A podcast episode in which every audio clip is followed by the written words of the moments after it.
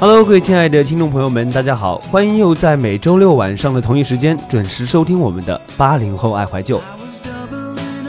本节目是由喜马拉雅和半岛网络电台联合制作播出，我是你们的老朋友凌霄。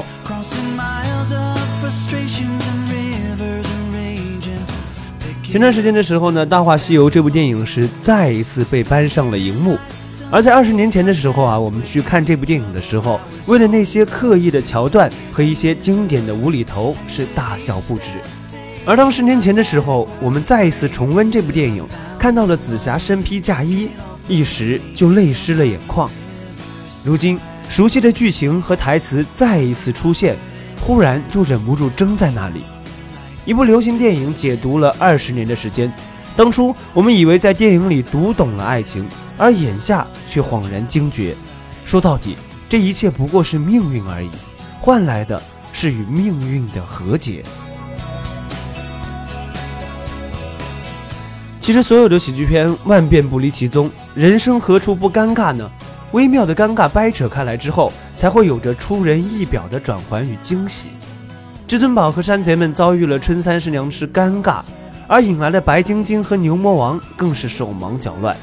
但是在紧密的主线上铺洒着一些细碎的笑点，也便圆得过去了。可尴尬过后，化解不开的是一些矛盾。在《大话西游》这部电影当中呢，是贯穿着两重矛盾的：一是救人，至尊宝为了救下白晶晶，无奈之下使用了月光宝盒，却回到了五百年前的时间，恰是在那里遇见了紫霞，成为了托世的孙悟空。可当牛魔王来袭的时候，至尊宝却无从取舍，如果不取西经的话，就救不了紫霞；而一旦成为了孙悟空，又无法和紫霞在一起，这又引出了更加深层次的疑难。一个人的一生未必也只爱一个人，却只能和一个人走到最后。起先的时候，至尊宝以为自己爱的是白晶晶，为了白晶晶，他穿越了时空，但是在另一重天地里，纵然昏迷时喊了九十八次晶晶。而紫霞的名字却叫了七百八十四次。年轻的时候，相信很多人都会像紫霞那样期盼着纯粹的爱情。面对二郎神和四大天王的追捕与质问，紫霞扔下了一句：“如果不能和跟我爱的人在一起的话，就算让我做玉皇大帝，我也不会去开心啊。”在城墙下抛出了“他不喜欢我怎么办？他有了老婆怎么办？”这样的问题。而听到了，当至尊宝回答“你管他那么多，上天安排是最大的嘛”，他的脸上也瞬间浮漾起了明净的笑容。其实，在紫霞这里，爱一个人是不需要理由的，她只深信心爱的人会身披金甲圣衣，脚踏七色云彩而来。然而，现实却总是行差踏错。至于至尊宝接近紫霞是为了拿到月光宝盒，可是劫波渡尽。铅华洗净。当至尊宝为了救紫霞再次念起那段台词的时候，眼前只剩下漫漫的西天征途。当初有太多人为了这部电影而看哭，是为了理想爱情的陨灭和人世离合的蹉跎。年轻的时候，我们都不懂爱，而当明了之后，又错过了最好的时光。其实偶然之间还是会有这样的想法，大抵还是倔强的年纪，以致不愿意承认，有些矛盾一生都无法消除。命运安排至尊宝不可能安心的做一个小山贼，不会迎娶白晶晶，终将遇到紫霞，而后错过重走西天之路。一如命运框定我们中的大多数人，固然紧箍咒下也会有一时的悲喜，可说到底。成熟收获所得，也伴随着失去。猜得中前头，也猜不中结局。我们愈加意识到，世界上有太多难以回避的枷锁了。有观音，也有牛魔王。置身此间，心里的一滴眼泪，其实也是无足轻重的了。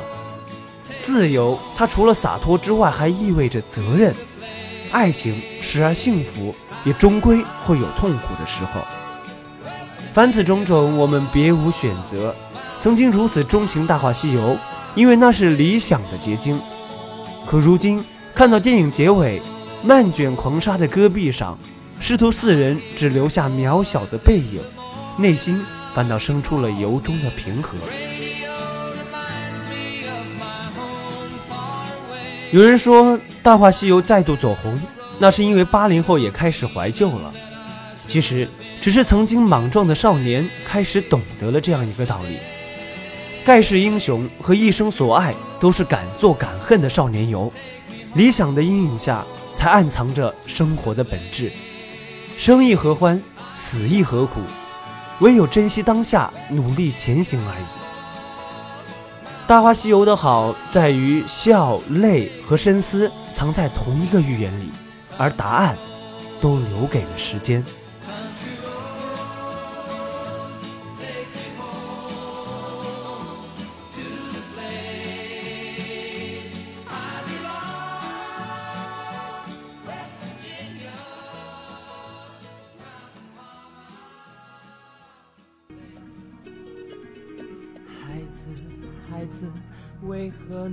好的，那么这一期的八零后爱怀旧到这里就要跟您说声再见了。如果喜欢我们节目的话呢，可以在新浪微博搜索 DJ 凌霄，或者在喜马拉雅搜索 DJ 凌霄，关注我的最新动态。好的，感谢您的收听，我们下期节目再见。相亲相爱，关怀就在心中，充满色彩。乖乖，你快回来，我怀抱一直为你打开。乖乖，要真心悔改，你永远是我最爱的小孩。乖乖，你快回来，要努力学习，为了未来。回头做孝顺的小孩，本来人心都是善良，像小孩。